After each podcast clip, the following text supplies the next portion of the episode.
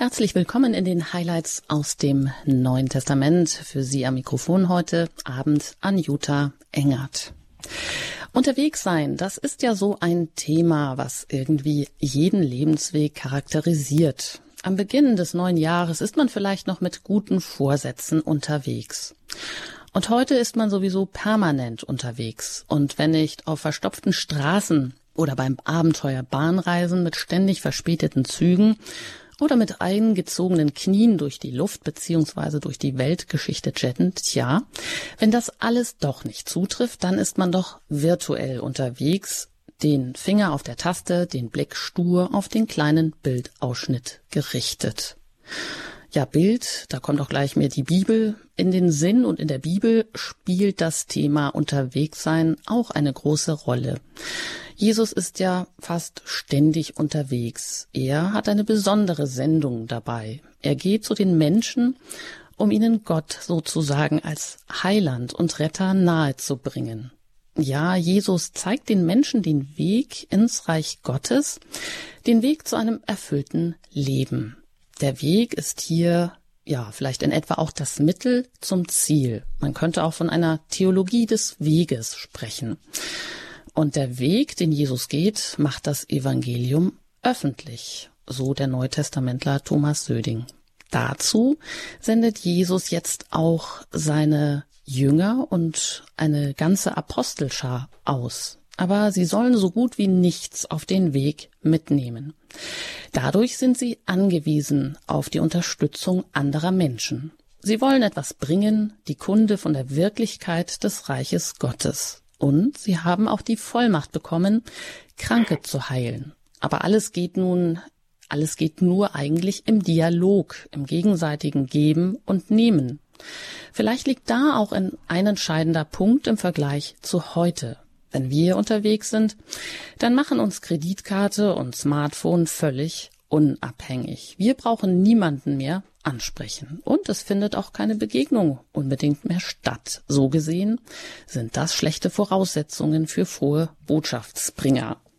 Herzlich willkommen, Herr Pfarrer Filler. Ich freue mich, dass Sie auch heute Abend hier wieder mit uns dabei sind zu einer weiteren Ausgabe der Highlights aus dem Neuen Testament, zugeschaltet aus Köln, wo Sie Pfarrer sind. Einen schönen guten Abend.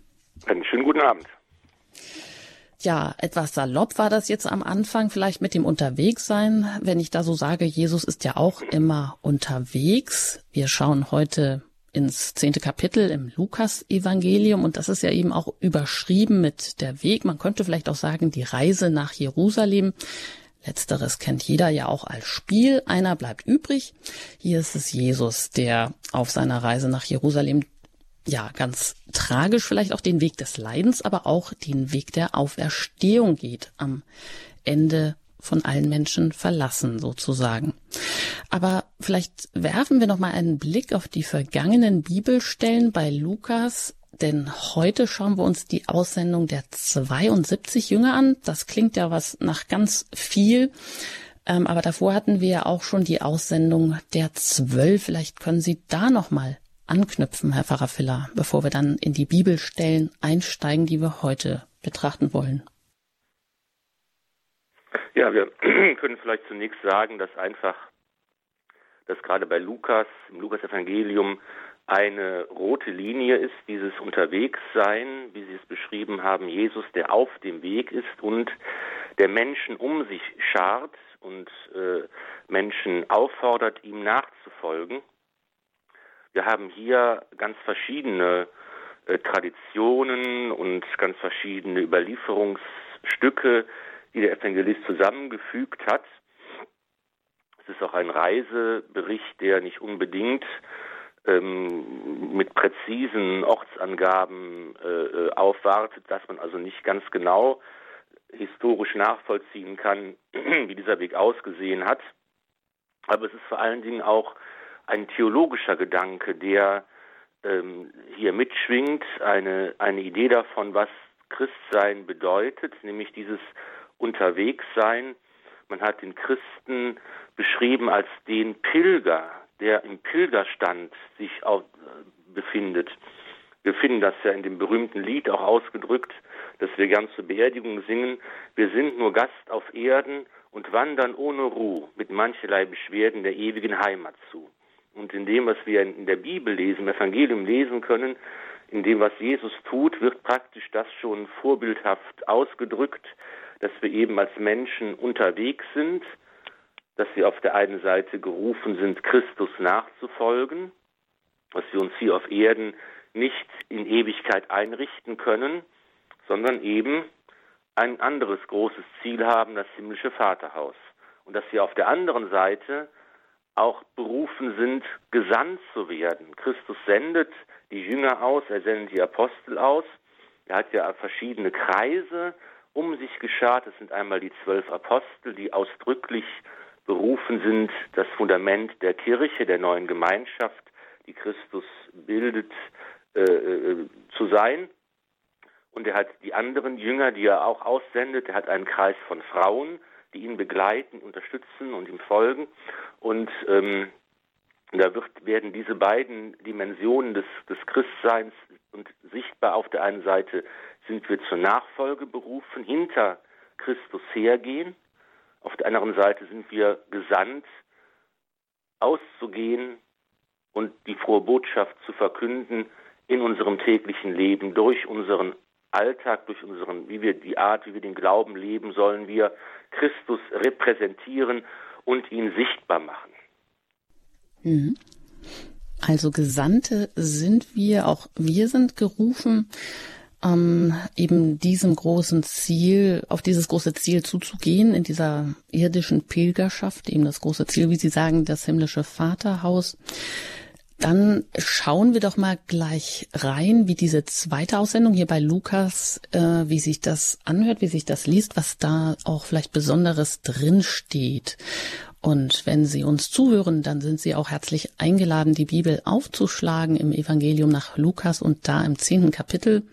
Und da starten wir gleich jetzt Vers 1 bis 16, die Aussendung der 72 Jünger. Und da heißt es, Danach suchte der Herr 72 andere aus und sandte sie zu zweit voraus in alle Städte und Ortschaften, in die er selbst gehen wollte.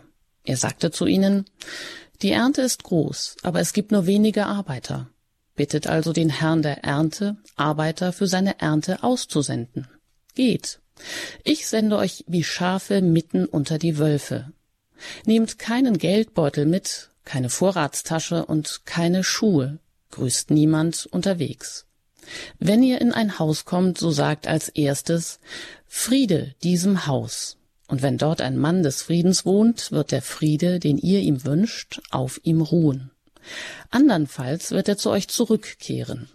Bleibt in diesem Haus, esst und trinkt, was man euch anbietet. Denn wer arbeitet, hat ein Recht auf seinen Lohn. Zieht nicht von einem Haus in ein anderes. Wenn ihr in eine Stadt kommt und man euch aufnimmt, so esst, was man euch vorsetzt. Heilt die Kranken, die dort sind, und sagt den Leuten, das Reich Gottes ist euch nahe. Wenn ihr aber in eine Stadt kommt, in der man euch nicht aufnimmt, dann stellt euch auf die Straße und ruft, selbst den Staub eurer Stadt, der an unseren Füßen klebt, lassen wir euch zurück. Doch das sollt ihr wissen, das Reich Gottes ist nahe. Ich sage euch, Sodom wird es an jenem Tag nicht so schlimm ergehen wie dieser Stadt. Weh dir, Korasin, weh dir, Bethsaida, wenn einst in Tyrus und Sidon die Wunder geschehen wären, die bei euch geschehen sind, man hätte dort in Sack und Asche Buße getan. Tyros und Sidon wird es beim Gericht nicht so schlimm ergehen wie euch. Und du, Kapharnaum, meinst du etwa, du wirst bis zum Himmel erhoben? Nein, in die Unterwelt wirst du hinabgeworfen. Wer euch hört, der hört mich, und wer euch ablehnt, der lehnt mich ab. Wer aber mich ablehnt, der lehnt den ab, der mich gesandt hat. Soweit diese Schriftstelle bei Lukas 10, 1 bis 16. Da steckt ja doch eine ganze Menge drin. Und vielleicht fangen wir von vorne an, eben wo es um diese symbolische Zahl wahrscheinlich eben auch geht, der 72.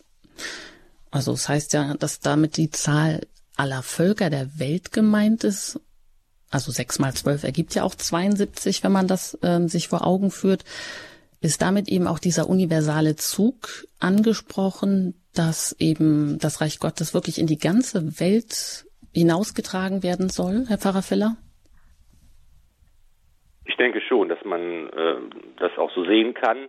Und es ist ja eben äh, tatsächlich so, dass Jesus ganz deutlich macht, der alte Bund, der erste Bund, geschlossen mit dem Volk Israel, der neue Bund, den Jesus schließen möchte, den er mit seinem Tod und seiner Auferstehung besiegelt, ist offen für alle Völker und für alle Menschen. Und so kann man sicher das so verstehen, dass eben hier gemeint ist und symbolhaft angedeutet wird, alle Städte und Ortschaften, in die er selbst gehen wollte, das ist eigentlich jede Stadt und jede Ortschaft auf der ganzen Welt, die berufen ist, die Botschaft des Heils zu hören und wo Menschen gesucht werden, die sich senden lassen, um die frohe Botschaft zu bringen. Das ist ja hier auch ein, ein, ein wichtiger Punkt, dass es nicht darum geht, dass man selbst auf die Idee kommt, irgendwas zu verkünden, sondern dass man gesandt wird, dass man beauftragt wird, dass man im Auftrag des Herrn unterwegs ist. Und das kommt hier sicher zum Ausdruck. Hm. Also gesandt sein, man bringt nicht sich, sondern man hat etwas, was man bringt. Jesus selbst, ähm, beziehungsweise die Botschaft, die er bringt, und er verknüpft sich ja da auch mit dem Vater, das kommt aber dann noch später. Ähm, Jesus sendet also diese Jünger aus und er gibt ihnen auch vieles mit auf den Weg, worauf sie auch achten sollen. Sind Wird seine, Boot, das, hm? sind praktisch seine, seine Herolde, könnte man sagen, wie im, im Mittelalter äh, jemand im Auftrag des Königs unterwegs ist und dessen Botschaft verkündet, also seine Botschafter würden wir heute vielleicht sagen. Und das ist eben ganz wichtig zu sehen, dass sie mit Christus verbunden sind, ne? dass sie ihm vorausgehen, aber dass sie eben praktisch in seinem Namen und an seiner Stelle sprechen und handeln sollen. Und dafür werden sie nun ähm, mit einigen Regeln ausgestattet, die äh, ihren Auftrag deutlich machen sollen. Mhm. Ja, und dann kommen ja auch gleich wirklich auch ernste Worte, wenn er sagt, ich sende euch wie Schafe mitten unter die Wölfe. Und ist jetzt hier etwas auch anders äh, bei diesem Modell der Aussendung als bei der Aussendung der Zwölf? Also wird das jetzt so direkt auch ausgeweitet auf die 72? Das, was vielleicht am Anfang so der intimste Jüngerkreis mitbekommen hat? Ja, im Grunde genommen ist es hier eine, ähm, eine Ausweitung, könnte man sagen, die aber natürlich im Kern äh, ähm, dieselbe, dieselbe Funktion und Bedeutung hat. Dass das eben hier auch darum geht, das, das Evangelium zu verkünden, die Kranken zu heilen, äh, zu den Menschen zu begegnen, auch ähm, die Gastfreundschaft der Menschen anzunehmen. Und natürlich ist hier noch vielleicht mehr als bei der Aussendung der Zwölf, sind diese Gerichtsworte von großer Bedeutung. Und das ist eine Ausweitung auf eine eskatologische Perspektive hier, hier geschieht, dass also das, das Ende und das Gericht, das am Ende steht, eine viel größere Bedeutung hat. Hm. Also diese Weheworte an die Städte mit Korasin, mit Bizaida sind da jetzt eben diese fernen Städte auch gemeint? Oder das, was fern liegt, was nicht so nahe liegt oder was eben auch ja, im Prinzip sind es ja Städte, die auch im Bereich lagen, wo Jesus auch seine Botschaft verkündet hat, also im Bereich Galiläa, oder? Ja, auch hier wird eben deutlich, dass schon eine universale Perspektive auch in, in der Verkündigung Jesu und seinem, in seinem Handeln äh, äh, deutlich wird. Und es ist natürlich ähm, auch die Anspielung auf das, äh, auf das Heilsgeschehen im Alten Bund.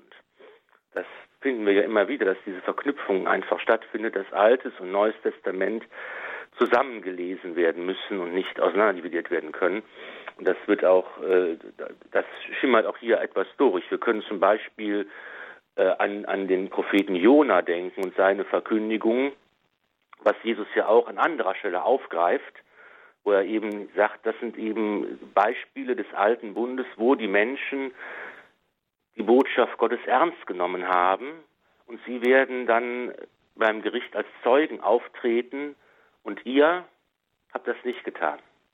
Das ist durchaus ja eine aufrüttelnde und ernstzunehmende äh, Gerichtsankündigung, äh, die wir auch für uns ähm, ernst nehmen sollten.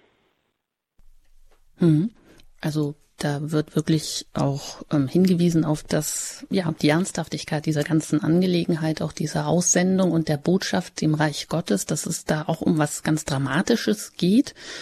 Vielleicht auch bei diesen Re Gerichts- oder Weheworten, wenn es da heißt, wie dir Korasin.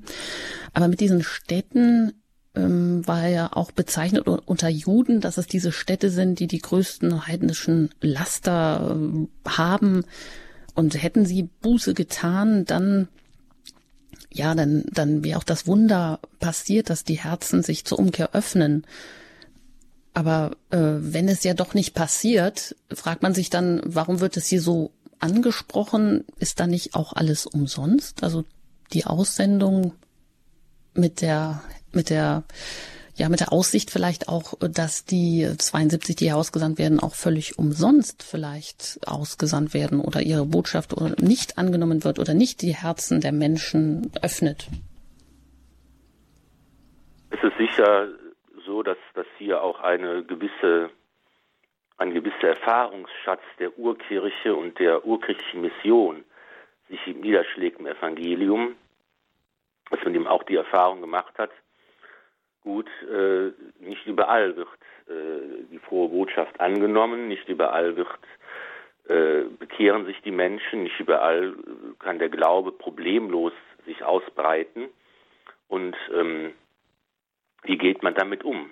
Das ist natürlich auch eben hier in diesen Regeln, in diesen Anweisungen ähm, findet das Niederschlag, dass man, dass man eben irgendwie überlegen muss, wie kann ich ähm, als Missionar, als Verkünder der frohen Botschaft, als Christ, der in einer Umgebung lebt, die größtenteils nicht christlich ist, und da kommen wir jetzt dazu wieder.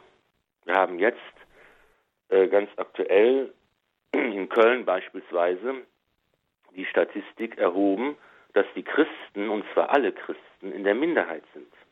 Wir bilden nicht mehr die Mehrheit der Gesellschaft ab. Und das, da kommen wir in, in Situationen hinein, wie es in der Urkirche ja auch gewesen ist. Und da kommen solche ähm, Szenarien wieder auf uns zu. Wir werden dann wie Schafe unter die Wölfe gesandt, aber verbunden mit dieser unglaublichen großen Verantwortung, die am Ende unserer Stelle deutlich wird, wenn Jesus sagt, wer euch hört, der hört mich. Und wer euch ablehnt, der lehnt mich ab. Und dann auch den, der mich gesandt hat, nämlich den Vater im Himmel. Und das ist ja eine, äh, eine, eine unglaubliche Verantwortung, die wir als Christen tragen, als Getaufte und Gefirmte, sind wir diejenigen, die Christus tatsächlich repräsentieren. Und zwar so sehr, dass er sagt, wenn wer euch zuhört, der hört mir zu. Und dann muss man ja sich gut überlegen, was sage ich eigentlich und wie sage ich es. Weil wenn ich spreche, dann spricht Christus durch mich. So eng ist die Verbindung der Taufe geschaffen worden ist. Und ich meine, das ist nicht nur gesprochen für Priester oder für Bischöfe, sondern es ist für jeden Christen, für jeden Christen gemeint, der getauft und gefirmt ist, der ein alter Christus, ein zweiter Christus geworden ist und der sich der Verantwortung bewusst sein muss, wie ich lebe, was ich den ganzen Tag rede und spreche. Da bin ich praktisch ein Sprachrohr des Herrn. Und wenn Menschen mich ablehnen, dann lehnen sie auch Christus ab. Und das ist schon, glaube ich, das ist schon bedenkenswert, wie man mit dieser Verantwortung umgeht. umgeht. Hm, das macht man sich vielleicht auch gar nicht bewusst, dass man in dieser Verantwortung steht. Man denkt ja oft, ja, Gott soll es richten, der soll mal was machen, aber dass ähm, ja uns dazu auch braucht oder benutzen will oder teilhaben lassen will, besser gesagt vielleicht, ähm, dass wir dann auch in dieser Verantwortung, dieser großen Verantwortung stehen. ja, das wirft nochmal ein ganz anderes Licht, vielleicht ja auch auf das Evangelium, wie ernst es hier ist. Und da kann man vielleicht auch gleich daran anknüpfen, wir sind ja heute oder meinen dann oft, äh, in dem Moment, wie Sie sagen, wir sind in der Minderheit, sind wir auch oft so Einzelkämpfer oder fühlen uns vielleicht so. Aber hier ist es ja auch ganz deutlich, die Apostel werden zu zweit berufen und aufgefordert, eben für Christus Zeugnis abzulegen. Ähm, was hat es damit auf sich?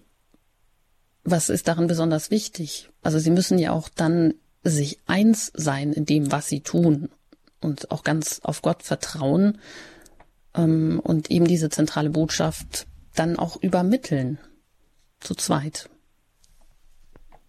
Also was heißt das oder hieße das für uns heute vielleicht eben auch? Papst Benedikt gesagt hat, als er in Deutschland gewesen ist, wer glaubt, ist nicht allein.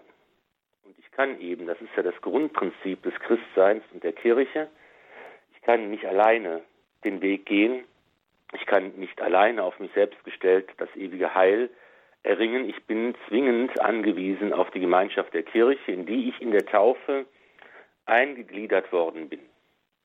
Und äh, hier wird vielleicht deutlich, was der heilige Paulus in seinen Briefen auch immer wieder erklärt hat, dass nämlich die Kirche der geheimnisvolle Leib Christi ist. Ein Leib mit vielen Gliedern, und einem Haupt. Das Haupt ist der erhöhte Herr, Jesus Christus. Und wir werden durch Taufe und Firmung zu Gliedern an diesem Leib der Kirche, der einen gemeinsamen Blutkreislauf hat, den der göttlichen Gnade und der für uns berührbar und sichtbar wird in den Sakramenten.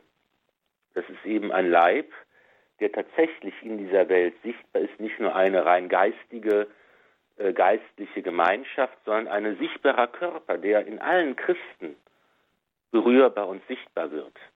Und der sichtbare Zeichen, die Sakramente hat, in denen uns das Heil und die Gnade Gottes zugesprochen werden und wodurch die Gott an uns handelt.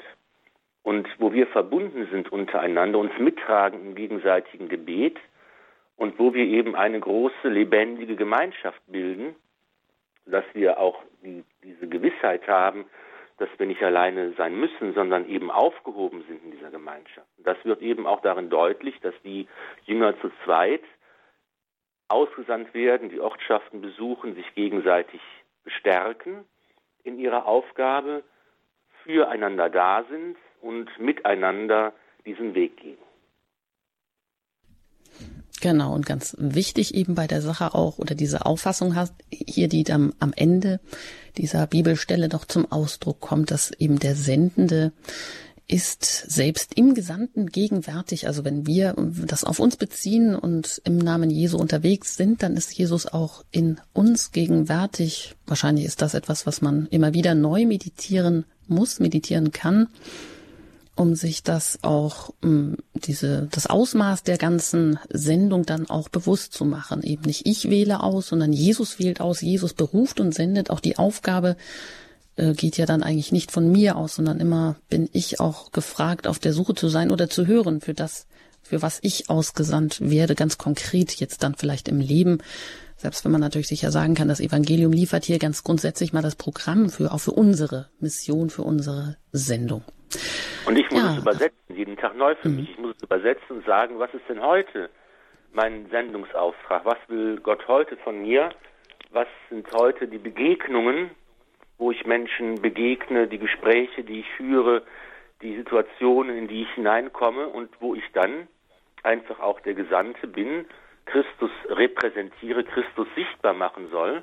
Und ähm, ja, das muss ich halt jeden Tag neu für mich fragen und für mich entdecken und, und dann erlebe ich aber auch, wenn ich hier mal äh, das Augenmerk darauf richte, wie die Vorsehung Gottes einfach mich auch in solche Situationen hineinführt und, und, und, und wie ich dort äh, von Gott gebraucht werde, um in einem guten Ratschlag, in einem persönlichen Gespräch, in einer Begegnung am Straßenrand, wie auch immer, doch hier ähm, auch die Gegenwart Gottes sichtbar zu machen. Und dazu lade ich jetzt Sie uns alle auch ein, dass wir vielleicht bei ein paar Takten Musik äh, das nochmal ähm, erwägen oder dahin hören, was ist heute mein Auftrag, was ist meine Sendung heute. Und gleich geht es dann auch hier fortlaufend im Text weiter. Bleiben Sie dran. Nach der Musik geht es weiter mit dem Lohn der Jünger.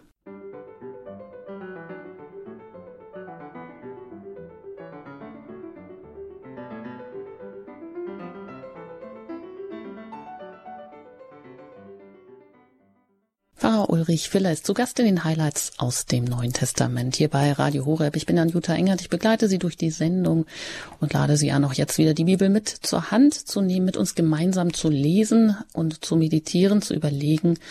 Es geht hier weiter im zehnten Kapitel bei Lukas, Vers 17 bis 20 und es geht um die Rückkehr der Jünger und da heißt es, die 72 kehrten zurück und berichteten voll Freude. Herr, sogar die Dämonen gehorchen uns, wenn wir deinen Namen aussprechen. Da sagte er zu ihnen, Ich sah den Satan wie einen Blitz vom Himmel fallen. Seht, ich habe euch die Vollmacht gegeben, auf Schlangen und Skorpione zu treten und die ganze Macht des Feindes zu überwinden. Nichts wird euch schaden können. Doch freut euch nicht darüber, dass euch die Geister gehorchen, sondern freut euch darüber, dass eure Namen im Himmel verzeichnet sind. Soweit die Worte hier aus der Schrift. Das heißt, die Jünger kehren begeistert zurück. Hier wird nochmal die ganze Sendung reflektiert und die positiven Erfahrungen, die sie auf dem Weg gemacht haben. Und der Freude kann man vielleicht auch entnehmen, dass sie das offenbar gar nicht so damit gerechnet hatten. Jesus hat sie auch ganz nüchtern und realistisch vor Ablehnung auch gewarnt. Aber was, welches Glück steht den Jüngern jetzt erst einmal hier vor Augen? Ja, Sie sind ja erstmal völlig begeistert, dass Sie Dämonen ausgetrieben haben oder dass die Dämonen Ihnen gehorcht haben. Sie haben jetzt realisiert und erfahren, selbst erfahren in ihrer Verkündigungsarbeit, dass die Gottesherrschaft beginnt, dass das Reich Gottes anbricht und die Grundlage dafür, dass die Gottesherrschaft verwirklicht werden kann, ist, dass das Böse und der Teufel überwunden wird. Und das wird eben ähm, in diesen Exorzismen äh, deutlich. Das Reich des Bösen muss zurückweichen und ähm, das Reich Gottes kann an seine Stelle treten. Und offensichtlich haben diese Jünger die Erfahrung gemacht, dass in konkreten Begegnungen mit Menschen, in Kranken, die sie geheilt haben, in Dämonen, die sie ausgetrieben haben, dass hier das Reich Gottes anbricht, dass das Heil die Menschen erreicht und berührt und verwandelt und dass, äh, dass sie daran Anteil haben und natürlich auch jetzt davon, davon begeistert sind. Hm, und wie ist das gemeint? Die Worte Jesu, die hier so ja, so hier hineinkommen, mm, wo er sagt, ich sah den Satan wie einen Blitz vom Himmel fallen. Also ist das nochmal, demonstriert das auch die Größe, die, die Jesus eben hat oder dass er vielleicht auch von Anbeginn das schon alles gesehen hat oder in ihm das schon alles, ähm, ja, Vergangenheit, Zukunft auch über die Gewalt, über das Böse, über den Satan, auch das schon da anklingt, am Ende aller Zeiten sozusagen, dass Gott letztendlich doch das letzte Wort hat über alles? Ja, und natürlich, ich werde nicht müde, es immer wieder zu betonen, weil wir es so leicht aus den Augen verlieren. Wir müssen hier auch wieder das Alte und Neue Testament zusammen betrachten und zusammen sehen und uns daran gewöhnen, dass Jesus auch einfach ganz viel zitiert aus dem, aus dem Alten Bund. Und hier ist es eben diese Vorstellung äh, des, äh, des Sturz Satans äh, vom Himmel geht auf ein, eine Stelle aus dem Buch Jesaja zurück, wo eben, ich glaube, hier der König von Babel äh, da gemeint gewesen ist. Und wir denken natürlich auch an die Apokalypse, wo eben auch berichtet wird, wie der größte und schönste aller Engel sich gegen Gott entscheidet und in der Konsequenz in Ewigkeit von Gott ausgestoßen wird und zum Anführer der Dämonen wird. Und die wird natürlich auch in einer Sprache, die uns heute noch berührt und die heute noch äh, ja, Gefühle erwecken kann, äh, darüber gesprochen, dass das Reich Gottes das Reich des Bösen überwindet. Ich habe euch die Vollmacht gegeben, auf Schlangen und Skorpionen zu treten und die ganze Macht des Feindes zu überwinden. Nichts wird euch schaden können. Das ist natürlich eine unglaubliche Zusage, die wir natürlich jetzt nicht wörtlich nehmen dürfen und anfangen sollen, uns giftige Schlangen äh, umzuhängen oder über Skorpionen zu laufen, aber die eben deutlich macht, dass hier, wer mit Christus verbunden ist, hat nichts zu fürchten.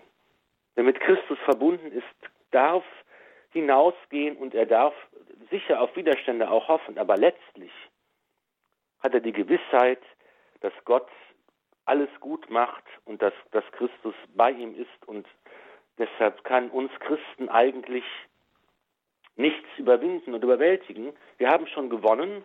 Manchmal weiß man es so noch nicht oder man spürt es nicht so, aber tatsächlich äh, ist das ja eine, eine unglaubliche wichtige Zusage und, und eine, ein Beweis dafür, dass, dass äh, wir nichts zu fürchten haben. Hm.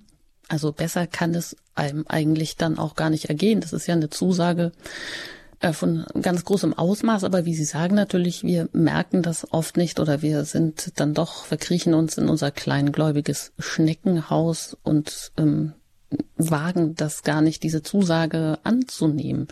Aber ähm, dann steht ja auch nochmal, Jesus sagt ja nochmal so einschränken, aber freut euch nicht zu früh oder freut euch nicht darüber, also dass ihr jetzt hier diese Macht habt. Das ist natürlich ähm, ein tolles Gefühl, vorübergehende Gewalt zu haben über die Dämonen und das alles zu können, wie, wie bildlich das ja auch hier ausgedrückt ist, über Schlangen und Skorpione, nichts kann einem was anhaben. Ähm, aber dennoch, das Wichtigste ist, ähm, im Himmel eingeschrieben zu sein. Also das heißt. Auch das wieder das ein Bild aus dem Alten Testament, aus dem Buch Daniel, dass die Vorstellung eben, dass Gott unsere Namen aufgeschrieben hat. Das gibt es auch bei Jesaja. Ich habe deinen, deinen Namen, ich kenne deinen Namen, ich habe ihn eingezeichnet in meine Hände. Bei Daniel ist es eben, dass wir in einem, in einem Buch, äh, in einer Schriftrolle die Namen eingeschrieben sind. Ein Bild, das bezeugt, dass Gott jeden Einzelnen kennt und keinen einzigen vergisst, dass niemand zurückbleibt, niemand vergessen ist, niemand verloren ist sondern dass wir in dieser Gemeinschaft mit Gott alle aufgehoben sind. Und es ist ja auch eben so ein, äh, so ein Zerrbild und, und eine falsche Vorstellung, wenn man dann so denkt, ja, da gibt es ein großes Buch, da werden, sind wir alle eingetragen wie so ein Klassenbuch, ein göttliches Klassenbuch, in dem unsere Verfehlungen alle aufgeschrieben werden, in dem unsere Strafe aufaddiert wird, äh, dass eben so ein, ein unangenehmes und, und, und schreckliches Bild. Ich will dagegen sagen, es ist genau das, das, das, äh, äh, das Umgekehrte, auch diese Gerichtsworte. Das Gericht bedeutet nicht, keiner, wie es einmal Ratzinger geschrieben hat, das Gericht bedeutet nicht, keiner wird entkommen, sondern es bedeutet, keiner wird vergessen. Das ist eigentlich das genaue Gegenteil, dass wir alle äh, in, in, in Gottes Augen aufgehoben sind und Gottes Blick ist eben nicht der Blick eines bösen Polizisten, der streng kontrolliert, ob wir ja nichts falsch machen. Sein Blick ist der Blick voller Liebe, des liebevollen Vaters, der Ausschau hält und sich freut, wenn wir seinen Blick erwidern.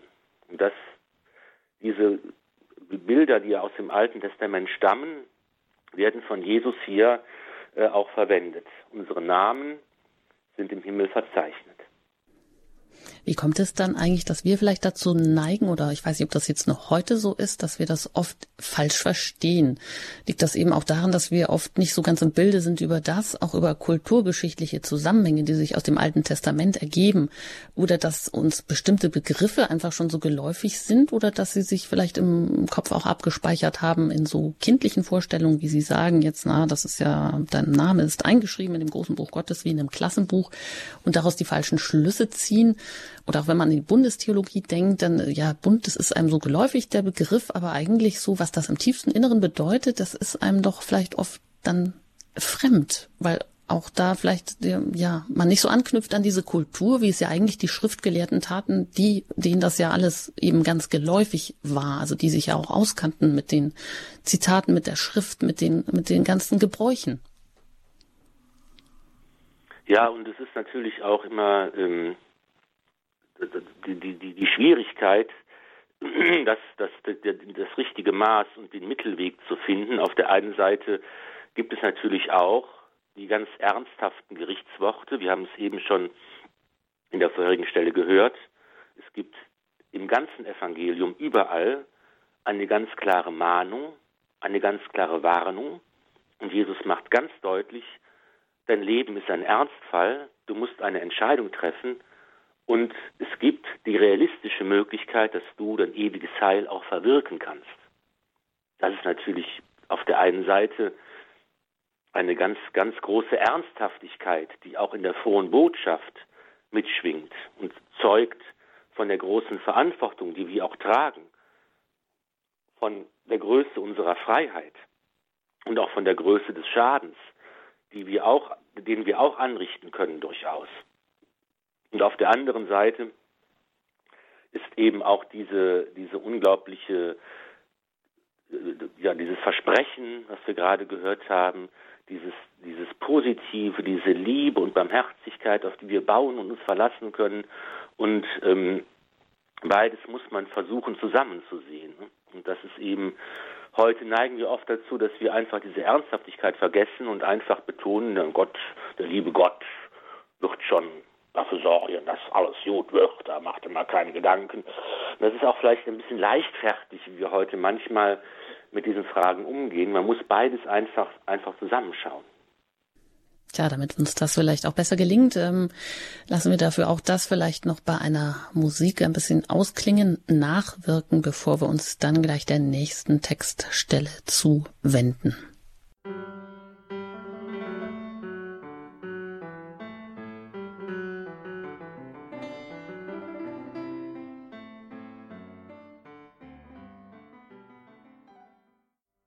Wir lesen gemeinsam hier bei Radio Horeb Bibelstellen aus dem Neuen Testament. Ich bin im Gespräch mit Pfarrer Ulrich Filler. Weiter geht es hier in den Highlights aus dem Neuen Testament mit dem Evangelium nach Lukas. Wenn Sie gerade dazu stoßen, schlagen Sie doch auf die Stelle im zehnten Kapitel und jetzt widmen wir uns der dritten Stelle heute in dieser Sendung, Kapitel Vers 21 bis 24. Und da, das ist überschrieben, der Jubelruf Jesu und die Seligpreisung der Jünger. Und da heißt es, in dieser Stunde rief Jesus, vom Heiligen Geist erfüllt, voll Freude aus, Ich preise dich, Vater, Herr des Himmels und der Erde, weil du all das den Weisen und Klugen verborgen, den Unmündigen aber offenbart hast. Ja, Vater, so hat es dir gefallen. Mir ist von meinem Vater alles übergeben worden. Niemand weiß, wer der Sohn ist, nur der Vater. Und niemand weiß, wer der Vater ist, nur der Sohn und der, dem es der Sohn offenbaren will. Jesus wandte sich an die Jünger und sagte zu ihnen allein, Selig sind die, deren Augen sehen, was ihr seht. Ich sage euch, viele Propheten und Könige wollten sehen, was ihr seht, und haben es nicht gesehen, und wollten hören, was ihr hört, und haben es nicht gehört. Soweit diese Stelle hier. Ähm, das klingt wie so ein, ja, ein Jubelruf, ein Höhepunkt in diesem Kapitel vielleicht, wo jetzt auch ja der Heilige Geist vor allem auch angesprochen wird oder Jesus ist erfüllt vom Heiligen Geist und, und kommt jetzt so zu diesem eigentlichen, zum Lobpreis des Vaters. Das scheint hier so eine ganz tiefe Stelle zu sein, ja, wo hier auch so, dass vielleicht diese Dreifaltigkeit so aufblitzt oder er ist in dem, der ihm gesandt hat, im Vater und das könnte hier auch so ein Zeugnis sein, oder? Für diese Dreiheit der Personen. Ja, und es ist, äh, drückt einfach erstmal das Selbstverständnis des Herrn aus, der hier äh, noch einmal deutlich macht, dass er, das göttliche Logos, das Mensch geworden ist, dass er den Vater bezeugt und verkündet, alles hat der Vater ihm übergeben und er kennt den Vater und er offenbart den Vater. Dass eigentlich hier diese, äh, diese Mittlerfunktion des Herrn nochmal deutlich wird, dass er einfach die Brücke zwischen Gott und Mensch ist, dass er auf der einen Seite ganz dem Vater zugewandt ist und auf der anderen Seite äh, das offenbart, was, was den Vater aus, ausmacht. und die Jünger damit beauftragt, das auch, das auch zu verkünden und dass es eben so ist, dass dieser, dass, dass dieser Glaubensakt einfach den, den Weisen und Klugen verborgen bleibt und den Unmündigen offenbar wird. Dass, dass es also nicht darauf ankommt, ob ich besonders schlau bin oder besonders äh, intelligent oder besonders irgendwas studiert habe, sondern dass einfach hier es darum geht, in kindlichem, in kindlicher Einfalt äh, das entgegenzunehmen, was Christus offenbart, was nicht bedeutet, dass man, dass man seine Vernunft ausschalten soll. Was nicht bedeutet, dass man keine Fragen stellen darf oder keine Zweifel haben darf. Das heißt, das ist nicht damit gemeint. Das ist ein ganz großes, ein ganz wichtiger Punkt, weil viele Leute denken, ja, wenn ich glauben soll, dann muss ich dumm werden. Oder dann muss ich irgendwie meinen Verstand ausschalten. Das Gegenteil ist damit gemeint. Wobei an dieser Stelle jetzt ähm, also gut, das sagen Sie im Hinblick darauf, was, äh, also in der Gesamtschau vielleicht, aber an dieser Stelle ist es ja erstmal diese totale auch Ergriffenheit oder mit der sich dann Jesus auch an die Jünger wendet. Ja, in diesem ganz von Gott, vom Vater empfangen sein. Das ist ja wie ein Gebetsruf, den er da ausspricht und wo, wie Sie sagen, da alles sich so verdichtet und äh, zum Vorschein kommt, eher der, der Logos, der sich aber selbst ganz dem Vater hingibt und äh, der hier eben Zeugnis davon gibt, dass er nichts tut, außer das, was der Vater tut durch ihn oder was er den Vater tun sieht.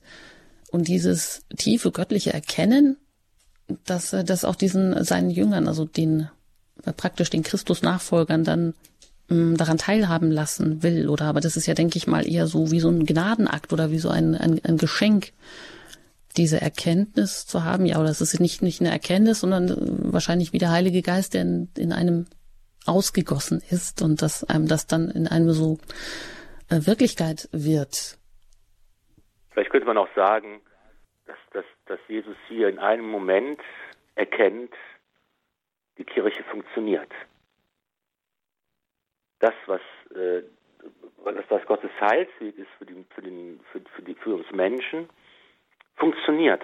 Die Jünger kehren zurück, sie berichten das, was sie gemacht haben, dass das Reich Gottes sich ausbreitet, das Böse überwunden wird und Jesus merkt hier, dieser Weg funktioniert. Es funktioniert, dass ich Menschen berufe, dass Menschen auf den Ruf Gottes hören, dass Menschen ihre Freiheit nutzen, um Ja zu sagen zum Anruf Gottes und bereit sind, sich senden zu lassen und den Glauben auszubreiten. Und das ist jetzt zum ersten Mal in diesem Ausmaß geschehen und es wird sich auf die ganze Welt ausbreiten und es wird ein Siegeszug sein, der unübertroffen ist. Und dieser Weg funktioniert. Und das ist das, was Jesus auch hier erkennt. Das ist eigentlich ja auch rein menschlich gesehen völlig unwahrscheinlich gewesen, dass hier aus, aus der kleinen Gemeinde, die sich um Christus gebildet hat, aus den zwölf Aposteln und den anderen Jüngern, dass hieraus jemals eine, eine seit 2000 Jahren funktionierende Kirche wird. Aber es funktioniert. Und es funktioniert bis heute. Und bis heute sind Menschen bereit, sich hier von Gott in Dienst nehmen und senden zu lassen. Und die Gnade Gottes äh, äh wirkt und äh, sorgt dafür, dass wir heute auch überall das Evangelium verkünden. Mhm, das ist also diese ganz große Dimension der Kirche, des Glaubens, die hier aufgespannt ist. Und wenn wir jetzt dann noch das nächste, die nächste Stelle mit dazu nehmen, da geht es dann wieder ganz praktisch, was das dann auch im Leben heißt. Also wie übersetze ich den Glauben dann auch wieder ins Leben, nachdem jetzt hier so, ja, wie fulminant auch ähm, Christus hier bezeugt, wer er ist und, und welche tiefe Dimension das Ganze, der ganze Glaube mit sich bringt. Das heißt, jetzt kommen wir zum ganz berühmten Beispiel vom barmherzigen Samariter, vom äh, Gleichnis vom barmherzigen Samariter, fortlaufend hier Lukas 10, Vers 25 bis 37. Und auch das nehmen wir noch heute mit hier hinein. Und ähm, da heißt es, da stand ein Gesetzeslehrer auf und um Jesus auf die Probe zu stellen, fragte er ihn, Meister, was muss ich tun, um das ewige Leben zu gewinnen? Jesus sagte zu ihm, was steht im Gesetz? Was liest du dort? Er antwortete, Du sollst den Herrn, deinen Gott, lieben mit ganzem Herzen und ganzer Seele, mit all deiner Kraft und all deinen Gedanken, und deinem Nächsten sollst du lieben wie dich selbst. Jesus sagte zu ihm, Du hast richtig geantwortet. Handle danach, und du wirst leben. Der Gesetzeslehrer wollte seine Frage rechtfertigen und sagte zu Jesus, und wer ist mein Nächster? Und darauf antwortete ihm Jesus. Ein Mann ging von Jerusalem nach Jericho hinab und wurde von Räubern überfallen. Sie plünderten ihn aus und schlugen ihn nieder. Dann gingen sie weg und ließen ihn halbtot liegen. Zufällig kam ein Priester denselben Weg herab. Er sah ihn und ging weiter. Auch ein Levit kam zu der Stelle. Er sah ihn und ging weiter. Dann kam ein Mann aus Samarien, der auf der Reise war. Als er ihn sah, hatte er Mitleid, ging zu ihm hin, goss Öl und Wein auf seine Wunden und verband sie. Dann hob er ihn auf sein Reittier, brachte ihn zu einer Herberge und sorgte für ihn. Am anderen Morgen holte er zwei Dinare hervor, gab sie dem Wirt und sagte, Sorge für ihn, und wenn du mehr für ihn brauchst, werde ich es dir bezahlen, wenn ich wiederkomme. Was meinst du? Wer von diesen dreien hat sich als der nächste dessen erwiesen, der von den Räubern überfallen wurde? Der Gesetzeslehrer antwortete, der, der barmherzig an ihm gehandelt hat. Da sagte Jesus zu ihm, dann geh und handle genauso. Soweit hier diese Bibelstelle des Gleichnis vom barmherzigen Samariter, der die Grundfrage des Menschen aufgreift, nämlich die Frage des schriftgelehrten Meister, was muss ich tun, um das ewige Leben zu erlangen? Das heißt also, die Gelehrten wollen Jesus hier auf die Probe stellen. Und wie reagiert Jesus? Er verweist ganz einfach auf die Schrift. Und da kommen wir jetzt ja auch wieder auf die Verbindung zwischen Altem und Neuem Testament. Genau, es ist eben so, dass Jesus hier einfach zeigt, dass er ganz im Einklang mit dem alten Bund steht, dass er eigentlich gekommen ist, nicht irgendwas zu verändern, sondern gekommen ist, um es zu erfüllen. Und zeigt hier ganz deutlich, ja, was muss ich tun? Die wichtigste Frage eigentlich unseres Lebens, was muss ich tun, um das ewige Leben zu gewinnen? Wie muss ich mich verhalten, um äh, Anteil am Reich Gottes zu haben? Das ist ja die bestimmende Frage unseres ganzen Lebens eigentlich. Und der, die Antwort ist bereits in den zehn Geboten grundgelegt, in den Geboten des alten Bundes und eben gerade hier, und das ist eben auch, dass man so meint, das ist ja was vom Neuen Testament, nicht vom Alten Testament. Gottes und Nächstenliebe ist bereits im alten Bund zugrunde gelegt als das wichtigste aller Gebote, das Schema Israel, höre Israel, das eigentlich äh, die, die, die Grundlage bildet von, von allem, äh, ähm, von allen anderen Gesetzen und Geboten, die Grundlage, dass man in Gemeinschaft mit Gott lebt.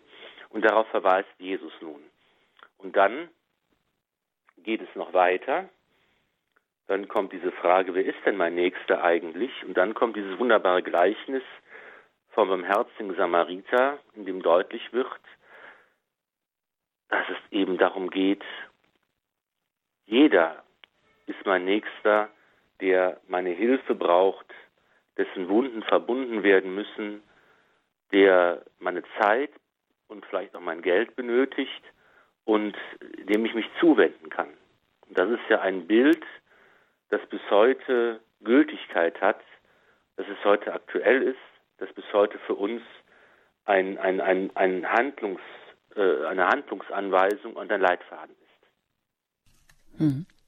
Ganz interessant finde ich auch, wie Papst Benedikt das auslegt in einem seiner Jesusbücher oder er verweist da nochmal so kleinschrittig darauf, dass der Nächste, was besagte das denn damals? Also Nächster, da sagt er, es war eben der Volksgenosse, das Volk, wenn man das versteht als die Solidargemeinschaft und der ein Fremder war eben dann jemand, der einem anderen Volk zugehörte. Also war er dann eigentlich kein Nächster. Aber die Schrift fordert ja eben auch gerade zur Liebe gegen Fremde auf. Aber wahrscheinlich im Sinne der Schriftgelehrten geht es ja jetzt auch diese Frage, um diese Frage, wo, wo kann man denn nun die Grenze ziehen? Und bei Juden war es ja wohl so, dass eben auch Abtrünnige oder Heretiker eben keine oder nicht als Nächste im Sinne von eine, eines Volksgenossen galten. Dann kommt also ganz geschickt hier diese realistische Geschichte von diesem Überfall auf dem Weg von Jerusalem nach Jericho, was ja durchaus auch wohl an der Tagesordnung war. Und vorbeilaufen, wie wir das hier hören, eben der Priester, der Levit, alles Kenner des Gesetzes, dann kommt der Samariter und er gehörte eben nicht zur Solidargemeinschaft Israels, aber genau er wird jetzt von Mitleid ergriffen. Also es trifft ihn offensichtlich bis ins Innerste, diesen halbtoten Menschen da am Straßenrand liegen zu sehen. Es trifft ihn in seiner Seele. Er lässt sich auch von dieser davon anrühren und berühren. Und ähm, Bratzinger schreibt dann ganz schön, Jesus verlagert jetzt diese Frage. Es ist nicht mehr die Frage, wer ist mein Nächster, sondern ich muss zum Nächsten werden. Und dann ist der andere für mich wie ich selbst. Also der Fremde eigentlich, der Samariter, der macht sich selbst zum Nächsten und zeigt mir, dass ich eben hier ein Liebender werden muss und dass äh, die Frage nicht ist, wer ist mein Nächster, sondern also der entscheidende Schritt geht von mir aus. Oder wenn ich diesen vollziehe, dann stellt sich die Frage gar nicht mehr, wer mein Nächster ist. Also insofern ist Jesus hier ja ganz geschickt, wie er sich da durchlaviert und wie er dann auch zu dem Entscheidenden eigentlich äh, kommt, so dass dann die Schriftgelehrten auch gar nichts mehr sagen.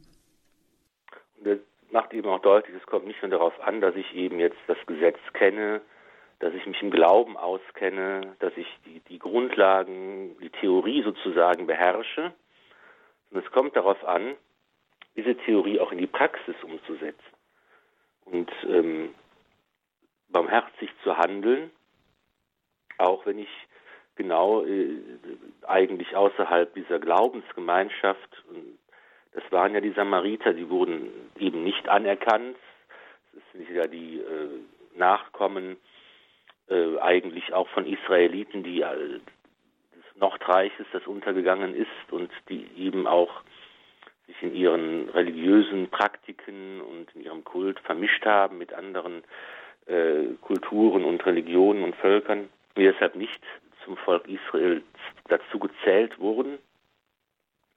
Aber jetzt wird eben deutlich, hier kann ich also auch zum Nächsten werden, wenn ich barmherzig handle. Und das ist eigentlich für uns der bleibende Anspruch, dass ich denke ich beides. Ich darf jetzt auch nicht sagen, ach, das, das Gesetz und das Gebot und, und der Katechismus sind nicht so wichtig. Die Wahrheit ist nicht so wichtig. Wichtiger ist das, dass ich barmherzig handle. Das darf man nicht sagen. Man muss sagen, auf der einen Seite gilt es, und das hat Jesus ja auch getan, die Wahrheit zu verkünden, das Gesetz zu kennen, die Gebote zu kennen und, und den Katechismus zu kennen und zu wissen, was ist uns die Wahrheit unseres Glaubens und das auch nicht zu verwässern oder, oder irgendwie zu sagen, das ist weniger wichtig. Aber auf der anderen Seite geht es eben auch darum, das zu übersetzen im alltäglichen Tun und dem Nächsten barmherzig zu begegnen und zu schauen, wo braucht jemand meine Hilfe, wo müssen Wunden versorgt werden, wo ist mein Einsatz gefragt und beides zusammen zu sehen und beides zusammen zu tun, das ist, denke ich, die bleibende Aussage dieses Gleichnisses. Hm, und damit auch sicher eine große Herausforderung. Und sicherlich hier im, im Neuen Testament, im Alten Testament, oder es treten ja vor allem immer diese Schriftgelehrten als Gegner auf, also die Gesetzeskundigen, die wussten eben im heutigen Sinne, die sich mit der Lehre der Kirche auskannten, den Katechismus kannten. Das haben Sie natürlich recht, wenn Sie sagen, dass das heute wird das vielleicht oft mal unter den Teppich gekehrt, dass gesagt wird, na ja, hier Barmherzigkeit ist alles und den, der Rest ist egal, aber wie Sie sagen, nein, das gehört zusammen, aber um an die vorangegangenen Stellen auch nochmal anzuknüpfen, wird man natürlich auch mm, oder hat man die Chance hier dieses Universale des Christentums also ich werde auch vielleicht ein Christ, indem ich mein Herz in dem entscheidenden Moment so weit öffne, dass es über alle Grenzen hinweg sprengt, genau, diese Dimension, wenn ich das mit dem anderen verknüpfe, dass ich auch die kundig bin, worum es denn überhaupt geht, dann ist es wahrscheinlich ideal. Herr Pfarrer Filler, ich darf Sie vielleicht abschließend noch um Ihren Segen bitten. Wir sind am Ende dieser Sendung angekommen, aber es geht weiter. Sie können sich auch gespannt sein auf die kommenden Sendungen. Wir sind hier weiter unterwegs in den Highlights im Neuen Testament und knüpfen auch immer wieder die Verbindungen zum Alten Testament. Und auch darüber hatten wir ja schon eine ganze Reihe die Sie sich gerne auch im Podcast anhören können in der Mediathek. Da müssen Sie ein bisschen suchen und scrollen, bis Sie dann da hinkommen. Aber da sind, stehen die Sendungen auch für Sie zur Verfügung. Beziehungsweise ähm, haben Sie auch die Möglichkeit, das in Buchformat zu bestellen. Im FI Medienverlag äh, sind die ja auch als Buch herausgekommen, die Highlights aus dem Alten Testament. An dieser Stelle darf ich mich schon verabschieden und vor allem ein herzliches Dankeschön ans Zuhören und auch ein ganz herzliches Dankeschön an Sie, dass Sie zu Gast waren, Herr Pfarrer Filler, uns heute hier wieder viel Aufschluss gegeben haben über diese Bibelstellen hier im Lukas-Evangelium. Und am Mikrofon verabschiedet sich Anjuta Engert und jetzt hören wir noch den Segen. Der Herr sei mit euch. Und mit deinem Geiste. Es segne euch der allmächtige und gütige Gott, der Vater und der Sohn und der Heilige Geist. Amen. Gelobt sei Jesus Christus in Ewigkeit. Amen.